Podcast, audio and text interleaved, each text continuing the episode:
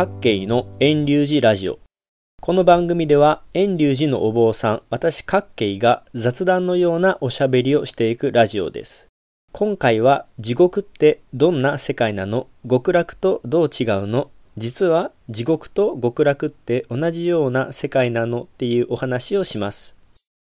浄土真宗のお坊さんの私はこの前お参りに行きましたら、ご門徒さんから極楽という世界はどういうところなんですかっていう質問をいただきました。そのような質問をされたので、私は仏説阿弥陀経の話をしようとしたんですね。阿弥陀経には西方極楽浄土の仏様である阿弥陀仏の極楽がどんな世界であるのかが説かれているんですね。すると、質問したその人は、いや、もうその阿弥陀経の話は何度も聞いたので、それ以外の話も聞きたいって言ったんです。そうですか。じゃあ、浄土三部経にある阿弥陀仏の極楽の話ではないんですけども、こんな例え話がありますよということで、仏教の有名なお話をさせていただきました。その話を今からします。頭の中でしっかり光景をイメージしてくださいね。とあるところに物好きな人がいました。その人は生きているうちに地獄と極楽がどんな世界なのか見てみたいなと思いました。その人はまず一番最初に恐ろしい世界だと思っている地獄の様子を見に行ったんです。きっと地獄は金棒を持った鬼が殴ってきたり、針の山に投げ捨てられたり、火の海で焼かれたりと苦しい世界だろうなぁと思いながら地獄を覗いたんですね。でも地獄を見てみるとその人はびっくりしたんですね。地獄の世界の中には大きなテーブルがあってそのテーブルの中央に美味しそうなごちそうが山のように盛り付けられていたんです。地獄って怖い世界と聞いていたけども、何の何のこんな素晴らしいごちそうが食べられるんだと、その人は思ったんですね。実際、その大きなテーブルの周りには、地獄の人がたくさん群がっていました。でも、よくよく見てみると、テーブルを囲ってる人たちの手には、絵がとってもとっても長いスプーンになっていて、手に縛り付けられていたんですね。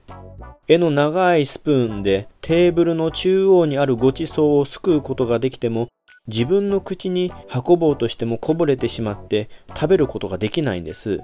その様子を見て物好きな人は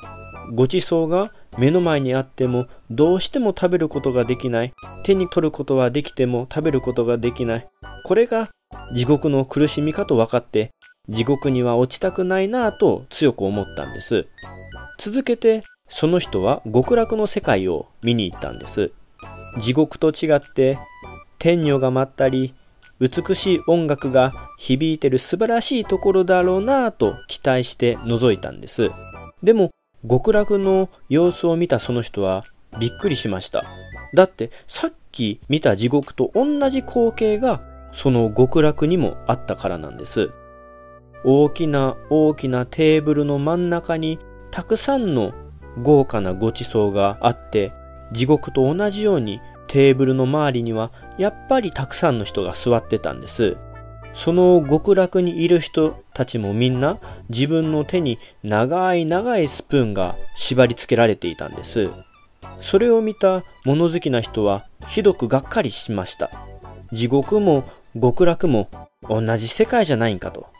がっかりして帰ろうとした時、極楽の人たちはみんな満足そうな顔をしていたことに気がついたんです。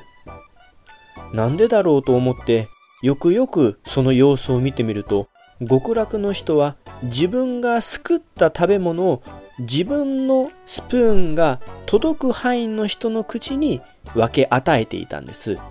決して自分の口に入れようとはせずに。すると自分の口にもおのずと他の人が救った食べ物が運ばれてきていたんです。それを見て物好きな人ははっと気がつかされました。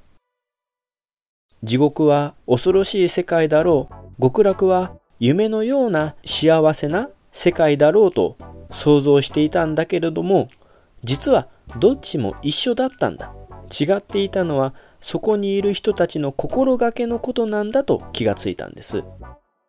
この地獄と極楽の例え話から言えるのは、地獄の世界の人は自分のために自分の利益のことしか考えられないんだ。でも極楽はお互いのことを思い合うことができる世界なんだと。さて、いかがでしたか？仏教の有名な例え話をしてみました。浄土真宗ではありのままを受け入れるという考え方があります。目の前の状況は変わらなくても自分たちの心のありよう、物事の見方が変われば、実は一見苦しみのような世界でも相手のことを思いやること、お互いに敬い合うこと、お互いに助け合える、お互いに幸せになれる、そういう風な世界があるんだと転じることができます。それがこの地獄と極楽の世界から分かってくるんです。